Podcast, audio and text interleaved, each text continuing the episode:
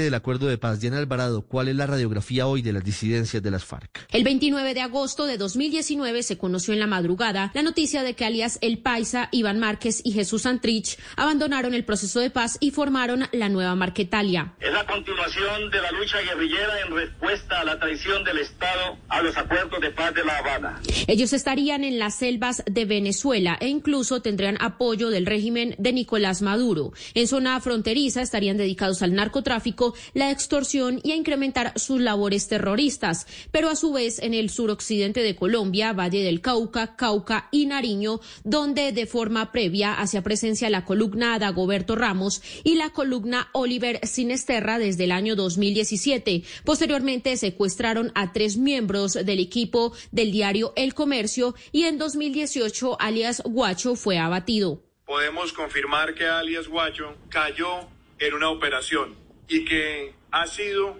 abatido por los héroes de Colombia. Actualmente el Clan del Golfo es la estructura armada ilegal más grande de Colombia. Así lo señala un informe de la Fundación Paz y Reconciliación. Su fuerte de operación es el narcotráfico y cultivos ilícitos, ya que controla... Anatomy of an ad. Subconsciously trigger emotions through music. Perfect. Define an opportunity. Imagine talking to millions of people across the U.S. like I am now. Identify a problem. Creating an audio ad is time consuming.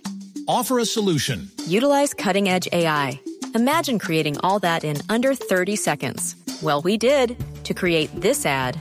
To learn more about AI in the audio industry, download the white paper from audiostack.ai. cerca del 45% de la droga que sale del país.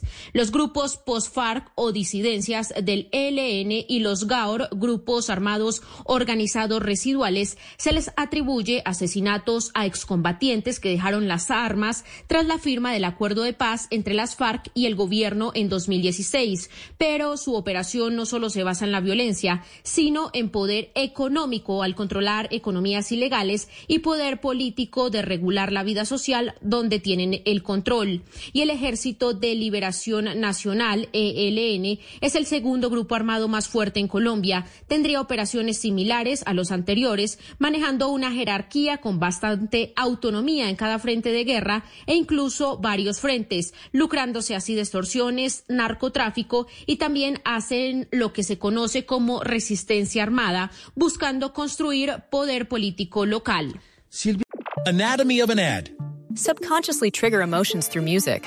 Perfect. Define an opportunity. Imagine talking to millions of people across the U.S. like I am now. Identify a problem. Creating an audio ad is time consuming.